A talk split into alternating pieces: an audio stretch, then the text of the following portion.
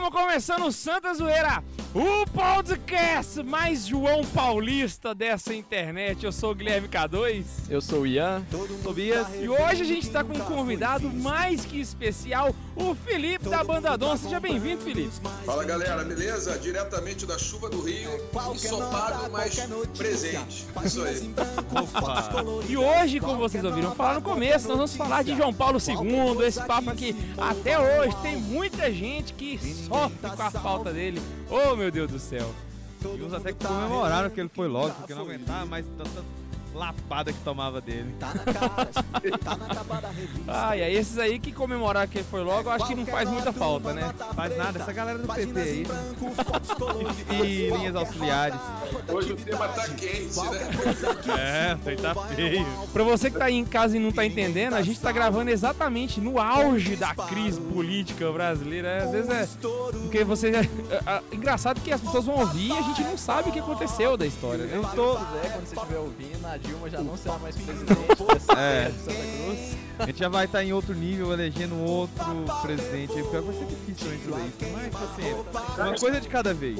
Aliás, nada mais apropriado, né, para falar hoje do que crise política no sentido de que João Paulo II foi um cara que atravessou várias crises políticas, né? Ele é o cara que, de certa forma, a gente pode dizer que foi um dos que mais deu assim martelada no muro de Berlim, né? Então, é um cara que fez muita coisa, viveu crises bravas aí, pesadas e teve muita inteligência, muita sabedoria, muita unção de Deus para conduzir. E acho que a gente está precisando disso também, né? De, dessa, dessa, um pouco dessa interseção aí do João Paulo para a gente poder atravessar esse nosso, essa nossa crise aí brasileira, né? Então, é, exatamente. João Paulo II não só passou, como ele enfrentou e venceu, né? Toda essa, essa turbulência que estava passando na Europa na época. Venceu bem todos aqueles sistemas totalitários lá, né? Teve a, a problema com o nazismo, depois problema com o comunismo, toda essa desgraceira. Então ele conhecia na pele o que, que era esse problema, né? E quando teve aqui na América, ele teve que botar dedo na cara de uns padres TL aí, né? Engraçado. É verdade, é verdade, cara. Foi um um guerreiro, né? Foi um guerreiro mesmo, santo guerreiro, sem dúvida nenhuma. Tem muito para ensinar a gente hoje, né? Atravessar também as nossas, quer dizer, ou seja, eu acho que uma grande lição que ele deixa é de olhar com serenidade as coisas, mas sempre ter uma ação, não deixar de não, ter, não pecar pela omissão, né? Se colocar diante da, daquilo que está acontecendo e com muita é, propriedade, no caso dele, sempre foi uma pessoa muito bem instruída nesse sentido, então acho que tem a ver também com isso, né? A gente procurar se informar antes de sair brigando, a gente sai brigando sem saber de nada que tá acontecendo, né? Dali, tá no chão, eu também tô chutando, né? Tem gente que é assim, né? E acho que agora é o momento da gente tentar entender com maior profundidade as coisas para que as transformações e reformas que possam vir a acontecer ou que possam ocorrer sejam realmente transformadoras. Eu acho que a lição que o João Paulo também nos deixa é essa. Ele enfrentou ele soube a hora que ele tinha que se calar, que ele tinha que pensar, que ele tinha que se recolher um pouco. Também soube a hora que ele tinha que se pronunciar, né? E de forma que você vê que esses enfrentamentos sempre foram frutíferos, né? Ele conseguiu conduzir. Poxa, a Polônia é uma antes dele como vigário e depois, né? Eu acho que é, realmente ali, eu acho que é uma ação muito presente, muito transformadora realmente. A diferença dele na Polônia é gritante, né? Engraçado é que a, a, eu sempre costumo dizer que os papas eles são muito apropriados para os momentos em que eles vivem, né? É muito claro, tipo assim, o que, que, João, o João Paulo II viveu, o que, que Bento XVI viveu. E João Paulo II ele faz parte daquela leva de, de papas que foi do século XX, né? Que é aquela época onde está suscitando guerra para tudo quanto é lado, é gente tacando bomba para tudo quanto é lado. E aí o Deus suscita um papa extremamente viril como João Paulo II para conseguir encarar tudo isso com a, a, mansidão e a esperteza que precisava, né? João Paulo II dá uma resposta também a um pessoal que tinha meio que sepultado a função política do papado, né? Acreditava-se já que depois ali da, da extinção dos estados pontifícios e coisas assim, ali no final do século XIX, o papado ele já não teria mais nenhuma importância política. E ficou nessa, né? E ele auxiliou, né, auxiliava na, nas questões de combate às ideologias, né, tinha a sua função de auxílio político nos períodos de guerra E chega João Paulo II, que se une aos dois maiores líderes é, anticomunistas daquele tempo, que foi o Reagan e a Thatcher.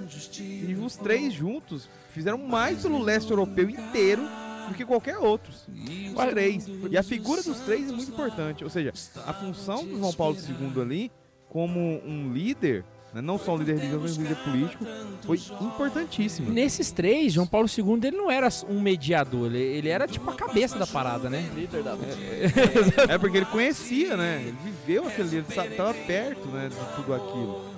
Então ele sabia ele dar o direcionamento. É, eu acho também a, a vantagem dele ter o desprendimento. Ele não tem, na verdade, essa é uma, uma coisa que acontece na igreja. Na igreja, ela está aqui para apontar caminhos também, né? É a visão, é a, é a missão profética da igreja, né? Dizer, falar a verdade, falar a palavra de Deus naquele momento. Então eu acho que esse, esse despojamento de não ter, como a gente diz aqui no popular, rabo preso com ninguém, né?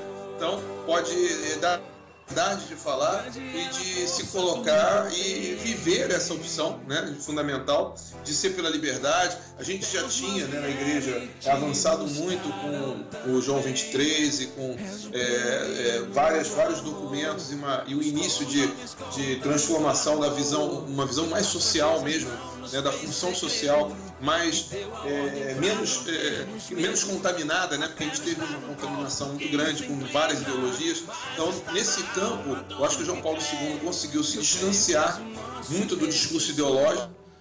Caiu. Você parou de falar. Você, você parou no momento que você falava que João Paulo II distanciou das ideologias. É, porque eu, eu, a gente via que naquele momento, principalmente, a gente viveu né, muito uma dicotomia aí, né, durante muito tempo, e que o discurso ideológico é muito forte. As pessoas achavam que para poder fazer opções, eu acho que até na nossa igreja católica isso aconteceu muito, né? As pessoas achavam que para ter preocupações sociais ou se preocupar com o outro nesse aspecto, você tinha que aderir de alguma forma a alguma visão ideológica, né? Uma interpretação ideológica. Caiu. Oi, tá me ouvindo? Tô ouvindo, Bruno. tá caindo muito, né? Tá, tá. Acho que a gente tá com um grampo do PT aqui que tá tentando é, sabotar o nosso podcast. É o Marco Civil, descobriu a gente. Oi, tô ouvindo? Po- Pode continuar, onde você tava. Ah, tá, beleza. Ah, eu tava só fechando essa ideia mesmo do, do, do acho que da, da- que o discurso é, evangélico ele tem força suficiente para se colocar diante das situações mais difíceis, mais adversas, sem precisar recorrer a ideologias aí, né? A ideologia é um desenvolvimento humano, um pensamento, é uma coisa que tem que ser é, respeitada, entendida, etc. Mas que a gente, a nossa, a nossa grande força está justamente no, na- no distanciamento disso, porque a gente está acima disso. Né? A gente está olhando a realidade como um ser humano na sua na, na visão mais integral do ser humano. E eu acho que isso que o, o João Paulo trouxe. Eu acho que foi esse o dedo também na, na, na- o- o- acho que foi o Guilherme que falou do dedo na cara aí do, do Papa, não sei se foi ele, foi o Tobias, não, mas o, aqui não dá para identificar muito a voz, assim, né? Meu, meu som aqui não é dos melhores. Mas, assim, que ele chamou a atenção e falou assim: olha só, gente, a gente está aqui para ter um papel, né? Que é defesa da fé, esse discurso que não precisamos recorrer a esse tipo de, de recursos aí, de construções humanas, ideológicas e pensamentos para poder defender Caiu. Ah, eu ia perguntar pra vocês, pra vocês, o que é que mais marca na história de João Paulo II? De- durante, não só o pontificado, mas a vida dele inteira. Um, um ponto marcante da, da vida dele. Pode começar daí do Rio ou daqui também, vocês que sabem. Ah, pode começar daí, que aí fica mais tempo. Vamos lá. Pra mim é a santidade em geral. Assim, tudo que o João Paulo II fazia parece que tinha uma pitada assim, que não era só humano, era muito sobrenatural. Isso aí eu falo desde você ver é, pronunciamento dele, você vê que ele falava de uma forma, assim, tanto na parte política, que foi o que a gente falou, mas principalmente na parte religiosa. As coisas que ele falava, você via que não era simplesmente é um cidadão só humano falando, sabe? Tinha muita presença de Deus em tudo que ele falava e escrevia também, porque ele escreveu pra caramba, né? Também 27 anos de papado quase, né? Ninguém ia escrever pouco. E também na, é, na sua vida, assim, de, dos gestos que ele teve, das visitas que ele fez, as suas relações pessoais. Eu acho que a santidade dele exalava mesmo. Eu acho que aquilo ali é, justifica os pedidos de santo súbito, né? No, na, quando foi que ele morreu, né? Ali no seu sepultamento, né? Um dado sobre o Ian falou sobre o que ele escreveu. Eu tinha anotado aqui as coisas que ele escreveu. 14 encíli- encíclicas, 15 exortações apostólicas, 11 constituições apostólicas, 46 cartas apostólicas, Se tudo que foi escrito por ele fosse reunido em um volume, existiria o equivalente a 20 bíblias. Durante seu pontificado, escreveu em média 3 mil páginas por ano. Caraca! Uai, se você for pegar só as catequeses da teologia do corpo, você vê o livro que deu já. É enorme o livro, cara. Parece. É, é uma vida, velho. Felipe morreu. No céu tem pão e morreu. Morreu. Mãe, no céu tem pão? E morreu. Felipe, no rio tem pão? Hello? Pronto, voltemos. Voltado! Ei, meus amigos de volta! Tô quase pegando um avião pra ir pra bicho. Acho que vai ser mais fácil. Eu, eu acho que ele nunca deu uma entrevista, assim, uma participação tão difícil na vida dele. A dificuldade só encoraja. Olha só. Vamos lá. Tentando de novo. Na minha parte, eu acho que mais me marca no João Paulo II é a grande capacidade dele de fazer as pessoas pagarem a língua. Era uma coisa absurda. João Paulo II, ele tinha, tipo, quando ele era padre, os comunistas fizeram, não, faz ele virar bispo, ele gosta de teatro, não vai sair alguma coisa tão grande daí. Aí ele virou bispo. Aí virou cardeal. Aí quando ele virou papa, o pessoal, ah não, ele é novinho, não vai ser um grande papa. Aí falar, é a vida inteira, cara, dele, só dando na cara dos outros, assim, ó. É totalmente tudo que o pessoal pensava dele, ele fazia o contrário. Era uma coisa assim, extremamente absurda. E outra é a audácia dele, né? A capacidade, por exemplo, dele ser papa e fugir do Vaticano pra fazer esqui. É uma coisa assim completamente fora do convencional. E eu acho que marcou muito. o E isso aí ele levava pro pontificado dele, né? Ele fazia coisas no pontificado dele que eram tão au- audaciosas quanto andar de esqui com o papa. Eu já gosto do, do fato dele chutar bunda de comunista. Pra mim aquilo ali é impagável. Impagável. Impagável. Você teve participação direta ali com a queda do muro de Berlim, ver os comunistas tudo chorando com o rabo entre as pernas. Mim Aquilo é Ele, ele, ele sofreu muito com o comunismo, né? A vida inteira. Então eu acho que quando ele teve a capacidade de- Além de sofrer, ele viu seu país sofrendo. E era muito mais do que simplesmente uma raiva do comunismo. Ele tinha um desejo de fazer a Polônia ser um país bom pra se viver. E hoje ser comunista é crime na Polônia, graças a ele. Graças a Deus, né? Graças a Deus. Ele- ele- ele acaba- chega assim. Eu acho que ele, tipo assim, ele, ele pensou, pô, agora que eu tenho uma Na situação de Ucrânia poder também grande, é proibido. também é- A Ucrânia é legal também, né? Eu acho que não é que ele pensou, pô, agora eu tô numa situação de poder, eu, eu tenho poder de resolver a situação da, da, da Polônia. Então ele foi lá e ele conseguiu botar uma pedra em cima dessa confusão toda, né? Ele conseguiu resolver de fato. Tá vendo é legal? E você, Felipe? Eu, eu assim, eu acho que, o, comentando um pouquinho o que vocês falaram aí, que eu acho importantíssimo, né? Eu acho que, de certa forma, ele, é, ele, ele, ele criou, ele, ele, ele expressou uma unidade do povo, né? Porque existia uma... é, eu acho que o grande erro de todos esses, esses pensamentos é tentar afa- abafar a- é, que é divino, né? Que está no nosso coração, que é essa, esse desejo de Deus, essa busca de Deus. E, o, eu acho que um dos erros do, do regime comunista de, de, de- da Polônia foi de tentar abafar isso, né? De tentar estava tudo latente, está tudo no coração do polonês, que é muito, um povo muito quente, um povo muito parece até latino nesse aspecto, né? Apesar de ser um país mais frio assim no- no- na Europa, mas assim têm um temperamento muito muito vivo, né? Nesse aspecto. E, e eu acho que isso tudo abafado lá do coração deles, eu acho que o Papa, ele, ele na época, ele representou um pouco essa, essa possibilidade. Não podemos fazer diferente, podemos viver a nossa fé, sim, né? Então eu acho que isso foi muito bom, isso trouxe para a galera uma, uma força, uma energia muito grande. E eu, assim, testemunho para mim foi muito importante o momento que ele teve aqui no Rio, na primeira visita dele ao Rio de Janeiro. Eu lembro muito bem de eu estar é, andando ali pelo aterro e o Papa aí ouvindo a homilia dele da missa no aterro do Flamengo e ele falando não tenham medo Deus está com está com vocês né então isso foi uma força cara eu via é, do Papa né e ele era muito carismático ele tinha um grande nesse aspecto ele diz Caiu. Pá! E aí, jovem? Você que está assistindo o jabá desse programa lindo que acontece nesse país que não tem Dilma Rousseff na presidência! Se você reparou nesse programa que a gente que você está ouvindo, foi gravado antes da Dilma sair, mas essa propaganda não. Foi gravado no dia que ela saiu. Datei o programa. A gente profetizou no começo desse programa. Falou que. Profetizemos! Não sei quem que vai ser o presidente quando você tá ouvindo. Agora eu sei e não é a Dilma. Ah, chupa! E então? Tchau, querida! Ai, meu Deus do céu. Vai ter privatização sim, meu amigo. Não vai ter golpe. Não teve golpe, teve impeachment. Teve impeachment, teve impeachment. Então, pra você que está aí vendo esse dia nascer mais belo, esse- cara, o sol nasceu hoje como se fosse um filme do Speed Racer, tipo colorido. O, na- o sol nasceu linda. sorrindo, né? É, parecia aquele bebê do Teletubbies, né, velho? Inclusive foi ele que falou. Na hora que arraiou o dia, ele já gritou pra Dilma: É hora de dar tchau. Mas como já diria o ex-presidente e agora senador Fernando Collor, o destino me guardou este momento.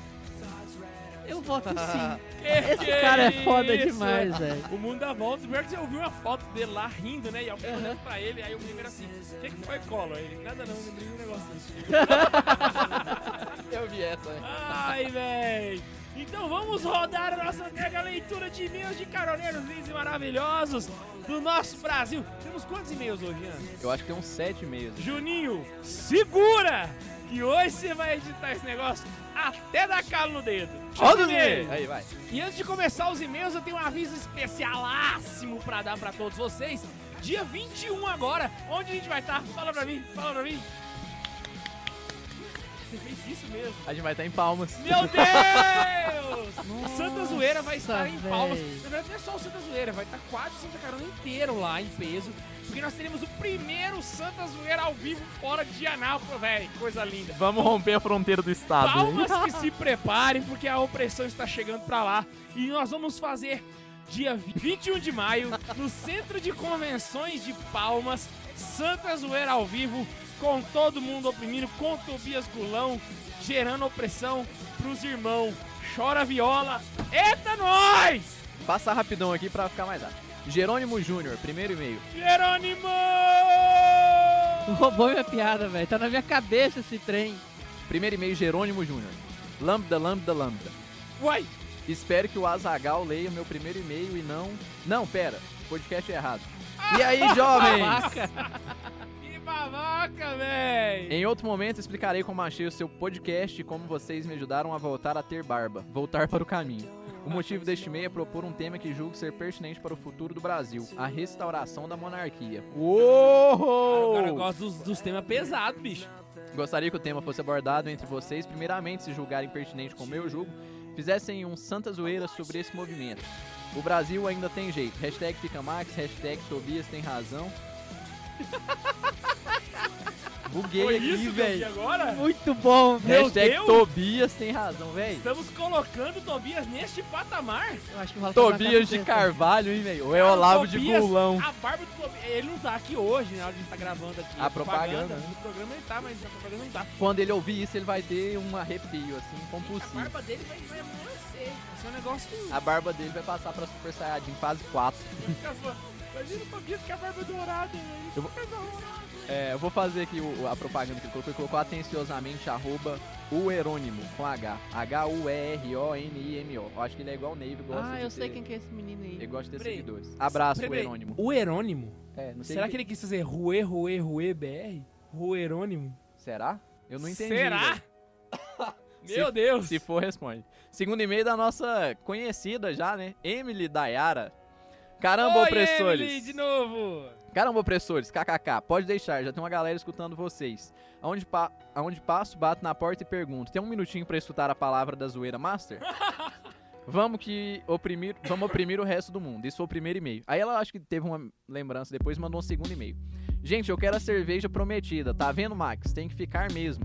É, não, tá vendo? O Max tem que ficar mesmo. Ele vai pagar minha cerveja. Manda um barril logo, Max. Cerveja é muita vida. Quase tão bom quanto vinho e uma cachaça paraibana. Que isso? Tá exagerando, minha filha. Olha só! Não, es- Ave, não esquece da temperança, hein, Emily? Eu te mando a cerveja, tu me mandar a cachaça paraibana. É. Mas Nunca tomei promessa. cachaça paraibana? Vem da Nunca Paraíba? tomei cachaça. Ela te- Olha aqui pra você ver. já, eu tenho um Não, passado. ó- olha ela, velho. Já tomou um tiro, Max. Velho, o Max vai ser muito cobrado. O Max levou um tiro, é verdade. Pega isso. É, olha o final do e-mail. Mas promessa é dívida, quero minha cerveja. Deus abençoe. E-mail. Rua. É, próximo e-mail. Sandler Barbosa. Sandler. Isso. Sandler. É, o- será que é o de do Canadá? Ó, ó, é perigoso. Ah, não, não é não. Aqui, ó. Olá, zoeiros e opressores. Meu nome é Sandler Barbosa, vos falo diretamente de Valinhos, interior de São Paulo. Aô, Valinhos, meu coração! Nesse e-mail, caraca, deu certo, véi. Gostaria de agradecer a indicação do livro Caminho, de São José Maria Escrivá. Uhul! Excelente livro e sua leitura deveria ser obrigatória para todos os católicos. Também acho. Sulk e Forja serão os próximos. Indicações que eu vi lá no podcast 8, Livros para Ser Santo. Mais uma vez, obrigado e um grande abraço diretamente da terra do Figo Roxo. Sim, Valinhos é conhecido assim. A toda a equipe Santa Zoeira e quem sabe em breve eu volte a enviar novos e-mails. Até mais. Manda figo pra nós. Aê! Esse é do Marcos Vinícius. Marcos Vinícius. Aqui de Anápolis, ele. E aí, opressores, aqui sou eu, o seminarista apóstolo da Santa Zoeira. Ah, é o Marcos, pô. Conheço o Marcos. É, Conheci ele O também. Marcos é amigão do Carlos Neiva lá. Ele que, inclusive, estou sabendo que o Marcos ele é o nosso traficante de podcast. É. Inclusive, ele fala aqui, ó. Eu sou o comandante do tráfico e caroneiro número um. Eu sou o beira-mar da opressão. Porque a galera não sabe, não, no seminário não tem internet, né? Não a galera tá passando Tá por fazendo YouTube, download, velho, né? Inclusive, Marcos, te contar, é muito provável que você apareça em um programa por aí, hein? Olha Tá só. chegando. Antes tarde do que nunca. No meu primeiro e-mail, o Tobias foi um pouco babaca, jogando na cara que qualquer coisa do Padre Pio era legal. Principalmente a relíquia que ele tem. Eu, como bom apóstolo da zoeira, não podia perder a chance de oprimir um pouco também.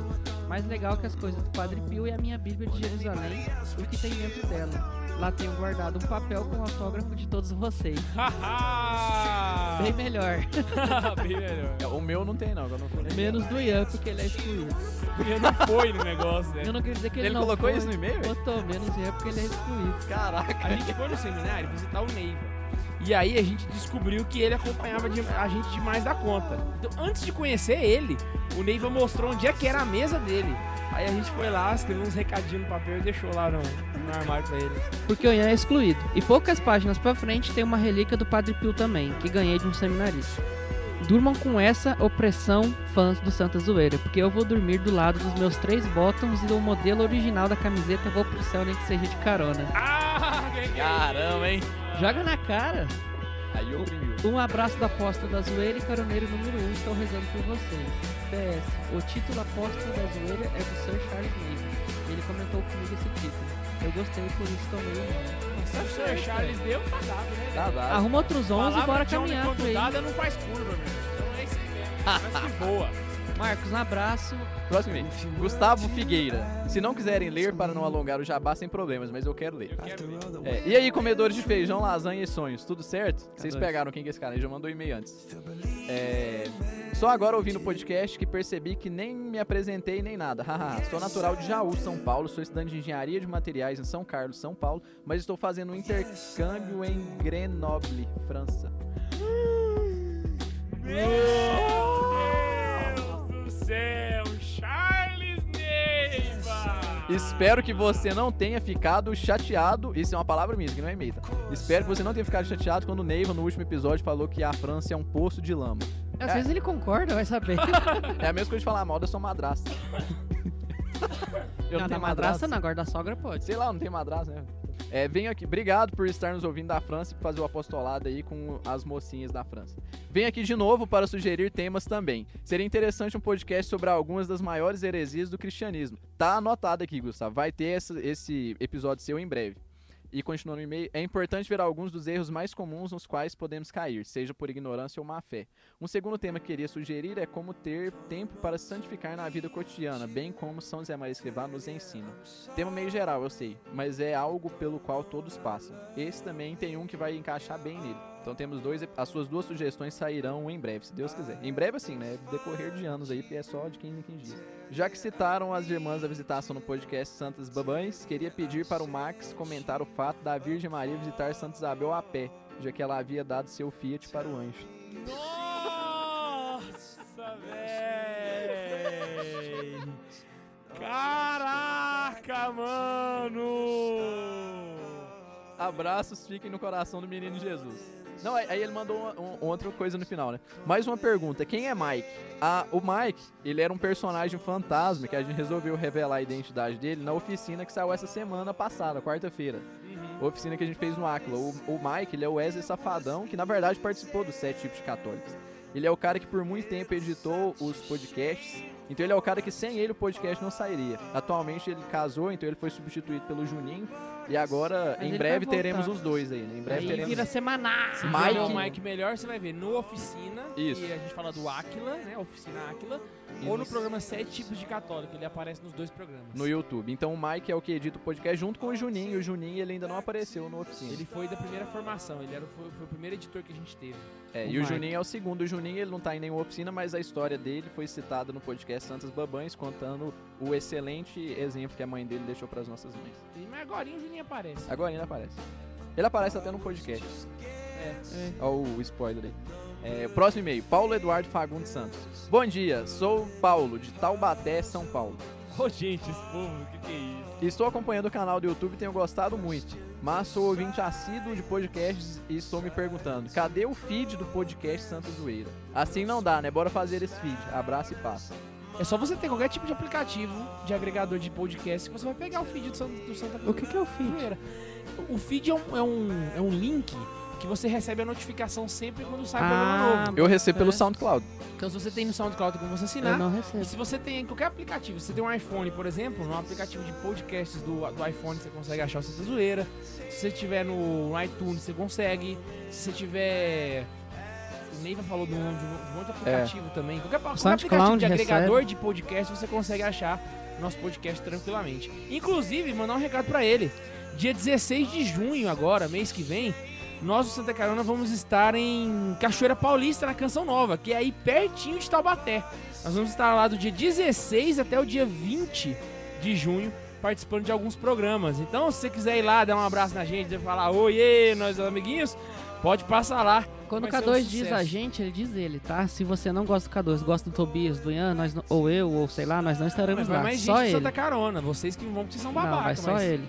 Tem mais Só não, ele. o Max não, porque o Max é o programa é a cara dele. Uh, Próximo e-mail, e-mail do Fernando Silva. Então vamos ver aqui. Salve pessoal do Santa Zoeira. A paz em Cristo e o amor em Maria. Bem, o Santa Carona já tem comentários meus no YouTube, no Instagram, no Facebook, no blog e no Twitter. qual o nome?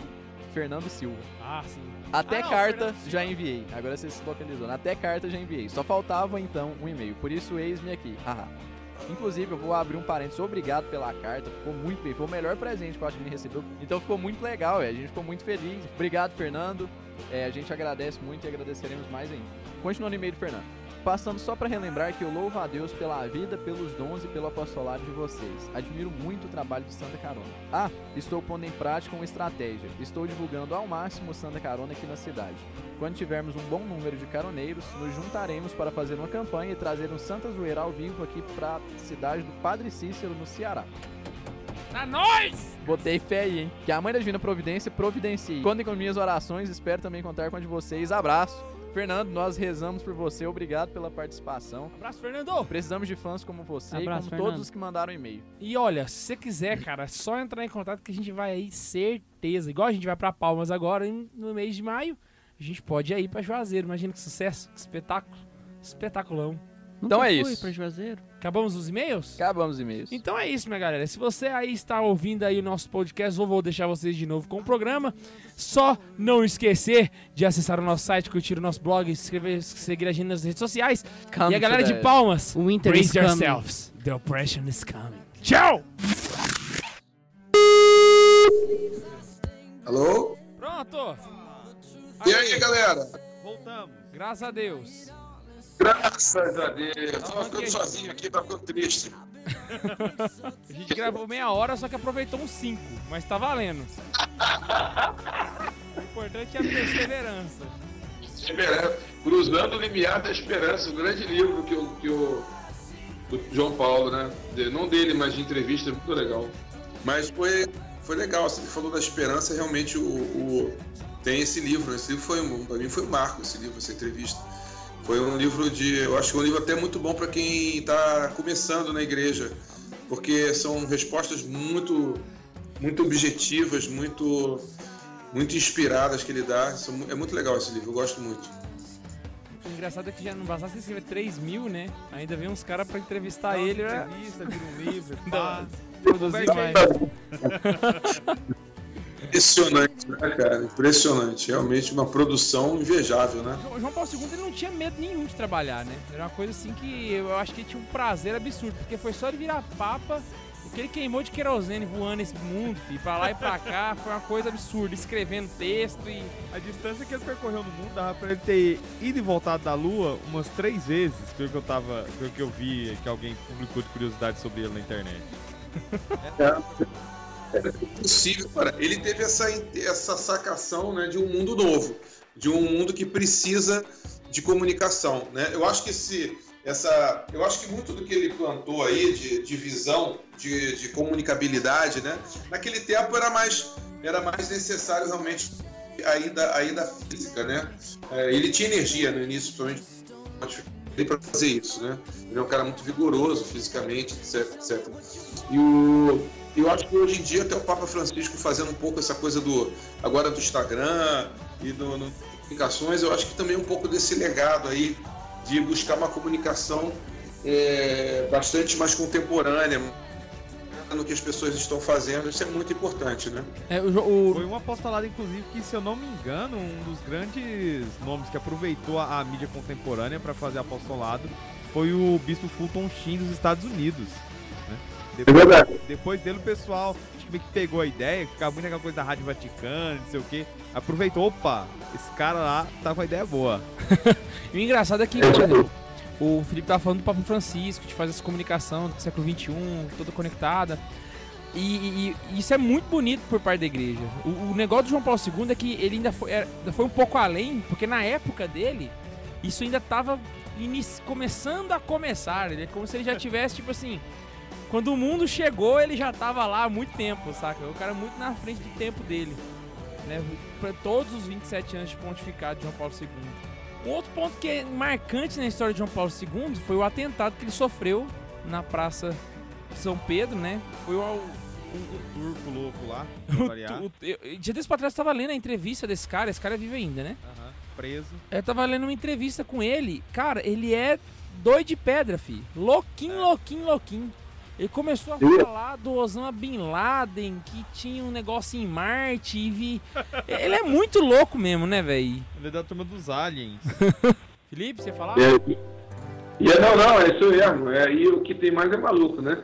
E o, o lance é, é, é, é que ele conduziu, até isso ele conduziu com uma seriedade, né? Eu acho o, todos esses acontecimentos que foram bastante traumáticos, assim, né, para todos nós até, né, que, que, acompanhamos ali e tal, bem de perto, né, eu lembro de tudo, né, porque lembro do, do pontificado, lembro do, do de, acompanhei muito de perto isso, no certo sentido, né, como te falei, foi uma época de conversão para mim, principalmente no, no na, na, época que ele estava, na primeira vinda dele ao, ao Rio de Janeiro, e foi lindo de ver, lindo, lindo de ver.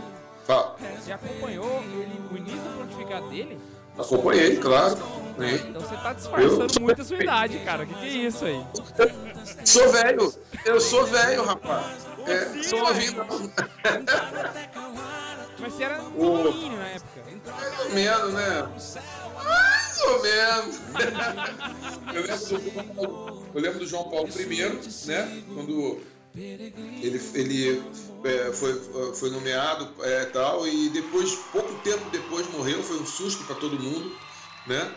E, e depois logo depois o, o, João Paulo II eu achei já de uma extrema foi de uma extrema simpatia e percepção né? Senso de oportunidade no, no melhor dos seus sentidos ele ter escolhido o nome de João Paulo II né? Então falei assim, poxa que coisa legal né foi um cara muito.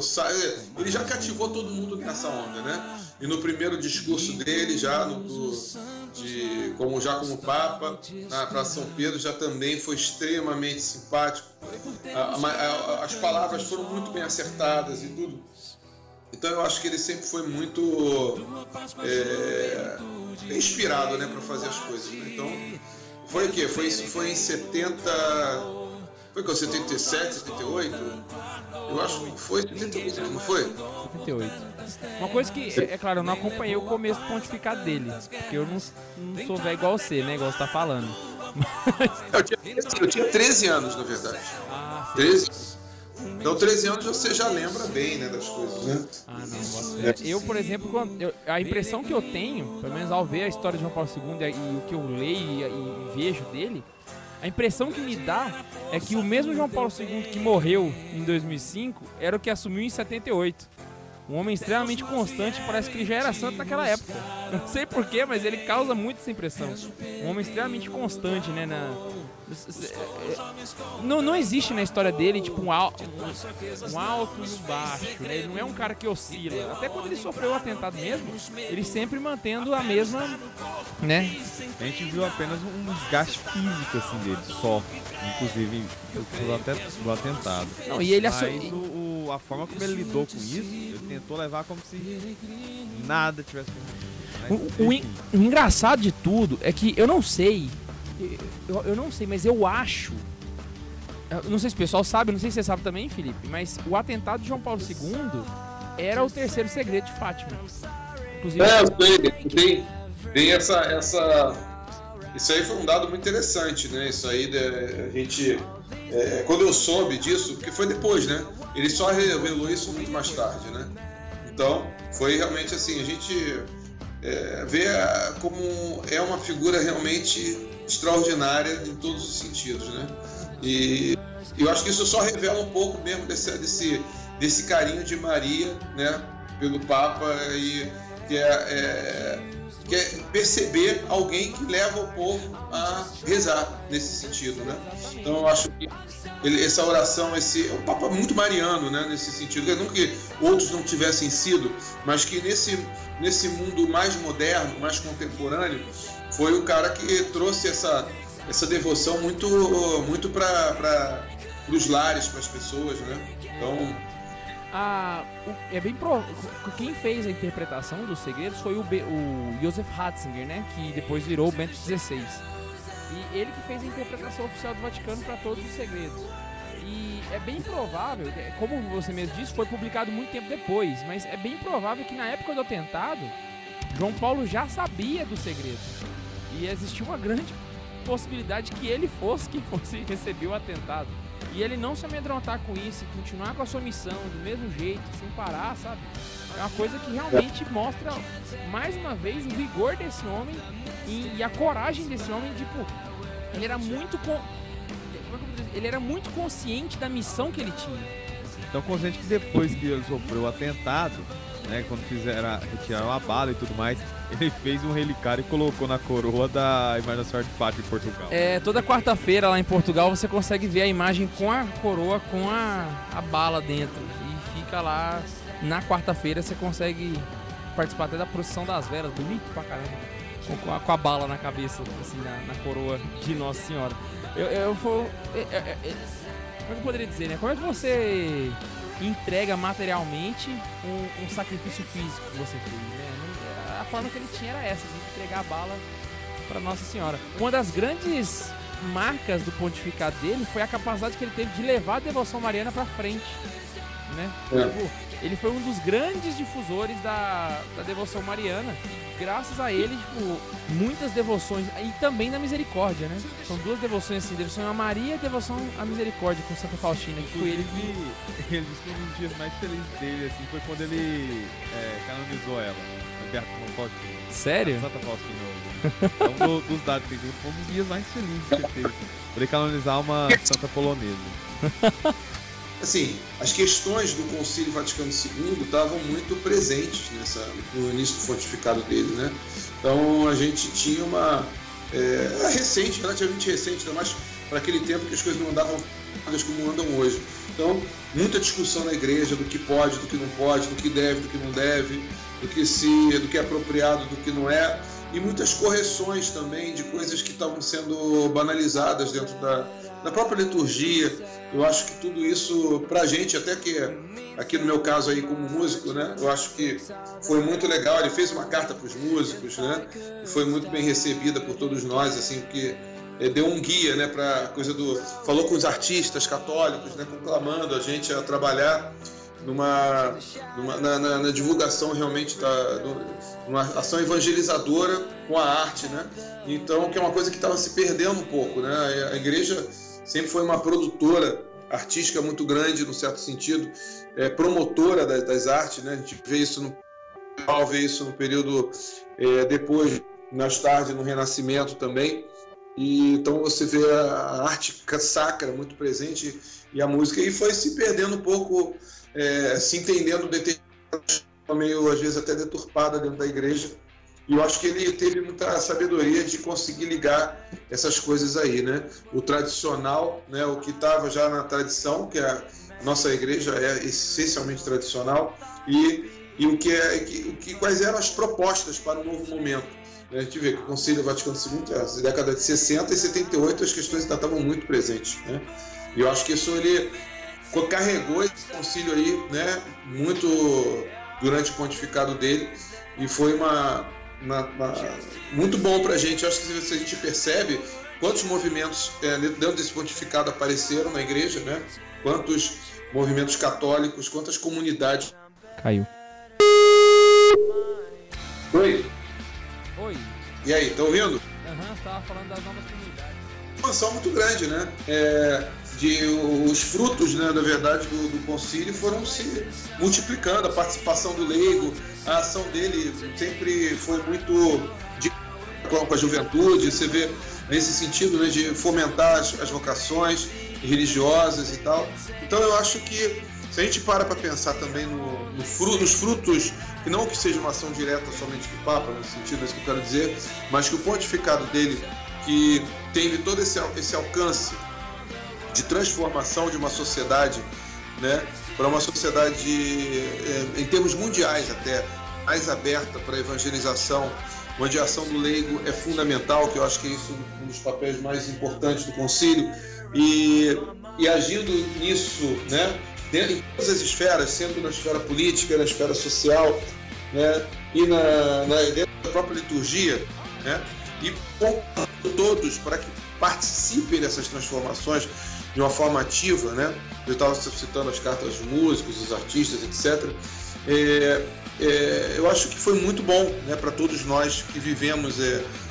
Eu acho que a grande vantagem disso tudo, né, desse papel que ele teve, justamente fazer do concílio o que o concílio era, não o que estavam querendo fazer com o concílio. Né? Justamente onde o pessoal mais modernista queria citar o pau da barraca, dos progressistas queria até renovar mil e uma coisas, é, destruir um monte de coisa, implantar outras, um bagaço só.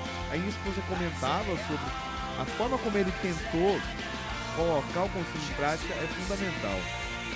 Não deixando a coisa solta, do jeito que muitos modernistas progressistas queriam. Mas o concílio, né, visto como como uma continuidade da igreja, não como uma, uma mudança, uma revolução. É, é não como uma ruptura, né? Não como uma ruptura, que joga tudo no chão para começar de novo. Isso realmente é um ponto muito bom dele. Fruto dessa visão ideológica de achar que tudo é, tem que passar por uma revolução. E não é assim. Né? É você adequar as coisas para o tempo que estão. Né? O novo tempo exige novas ações. É simples assim. Não há o que ficar é, negando o passado, né? É mesmo que Jesus, e falando de Moisés e falando da lei, né, não vem para abolir a lei, né? Para dar ela pleno cumprimento. Então, a gente vê que isso é uma, é uma ação da igreja, né? E que a gente tem que ter tranquilidade com ações. Pensar nisso, né? Ser, muita gente gosta de ser revolucionário, mas na verdade o que a gente tem que ser é, é, é verdadeiro e trazer, levar a palavra de Deus, que por si só já tem todo de transformação possível. Né? Não precisamos fazer muita coisa, não. A gente é aceitar e transmitir essa palavra, ela já é forte o suficiente. Né? Muitas coisas. É um, uma lição que fica do, do, do pontificado do Papa. E isso daí fica bem claro quando se monta a doutrina social da igreja. Ele foi um dos papas que mais escreveu sobre a doutrina social da igreja e estava à frente da, da edição do, do compêndio da doutrina social da igreja e deixa bem claro que a postura da igreja com a sua doutrina social não é ideológica, de forma alguma ideológica, mas sim é, teológica e pautada principalmente pela teologia moral, ou seja, abolição da ideologia. Deixa isso, deixa isso para outro ponto. Não é disso que a igreja trata em momento algum. A igreja trata da teologia e, claro, essa teologia é toda de base evangélica. Né? A base da teologia moral da igreja é o evangelho. E ele fez questão de deixar isso claro. Verdade. Exatamente. Caiu. Ah, Felipe, ah, existiu alguma influência de João Paulo II em toda a carreira da banda Dom? Existe alguma coisa assim de específico que, posso ter, que você possa contar pra gente?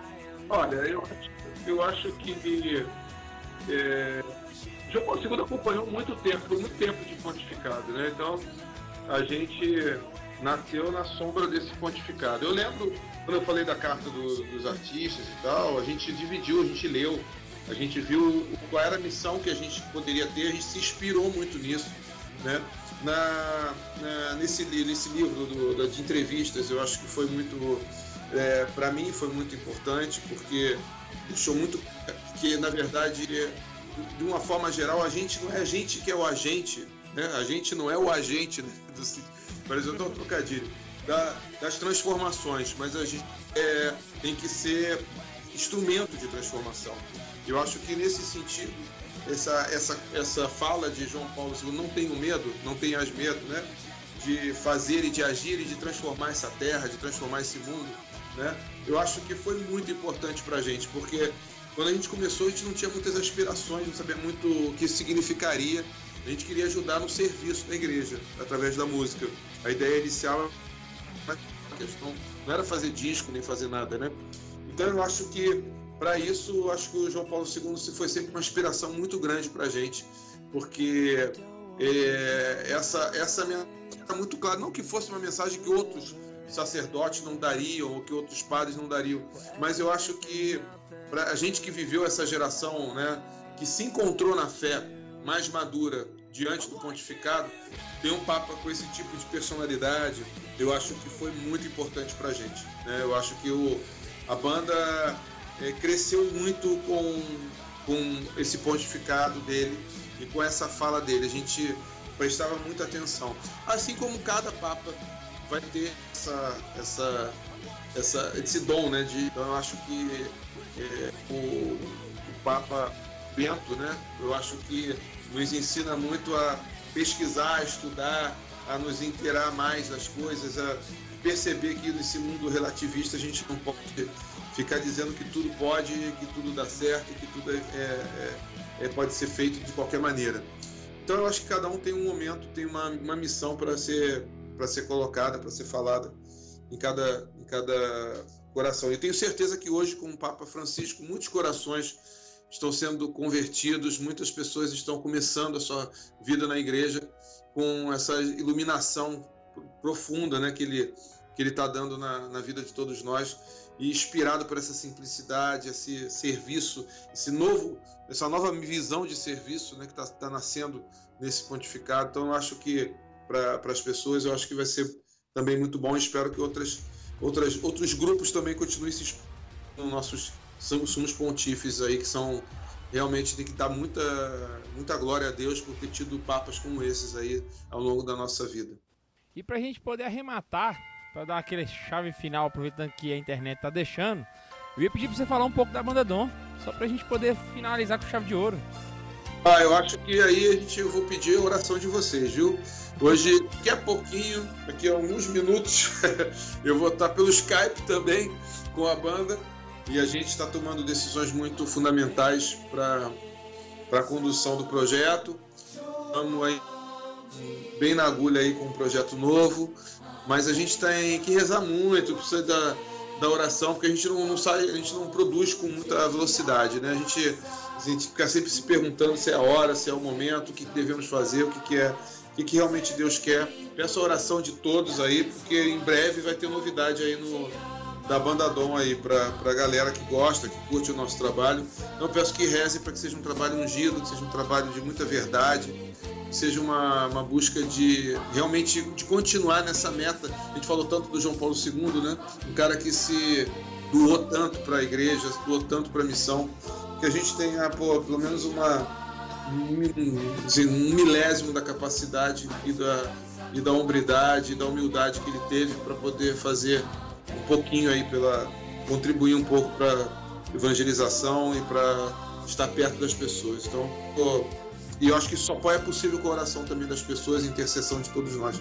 E dar um abraço também para o trabalho de vocês, não posso deixar de falar isso, cara. O, a missão de vocês, o esforço, estou vendo aí a gente driblando a internet, com tanta paciência, vocês com esse bom humor fantástico aí, fazendo esse trabalho. É, a gente se sente muito dentro da igreja nesses momentos, porque a gente vê que não é só a gente que está né, lutando ali sozinho, a gente sempre acha muito que, tá, que só a gente está fazendo as coisas, só a gente que está trabalhando, só a gente que está vista nesse sentido. Então é muito bom ver os irmãos aí ralando, trabalhando, dedicando seu tempo para levar um pouco da palavra de Deus e, e um pouco da, da, experiência de viver na fé para as pessoas, né, para os jovens e para as pessoas em geral. Parabéns a dignos filhos de João Paulo II. Sem dúvida nenhuma. Obrigado, Felipe. Nada melhor que isso, né, cara? Felipe, então agradecer demais a sua presença espetacularmente cabulosa aqui no nosso programa, que realmente foi muito bom, mesmo com a internet não querendo cooperar. Pedir desculpa aí pela internet que não ajudou, mas de novo, brigadão pela disponibilidade, pela paciência. De... O pessoal que tá aí em casa não sabe, mas na semana passada a gente tentou gravar, não deu. Aí nessa semana a gente tentou e aí foi na, na... Valeu, galera. Valeu, Tobias. Obrigado aí pela paciência aí, galera. Valeu pela força, pela conversa. Ian, Guilherme, vocês são show. Valeu, galera. Falou, Felipe. Com Deus. Reza pra gente. Tô rezando. Pode deixar que tô rezando. Grande abraço. Fiquem com Deus.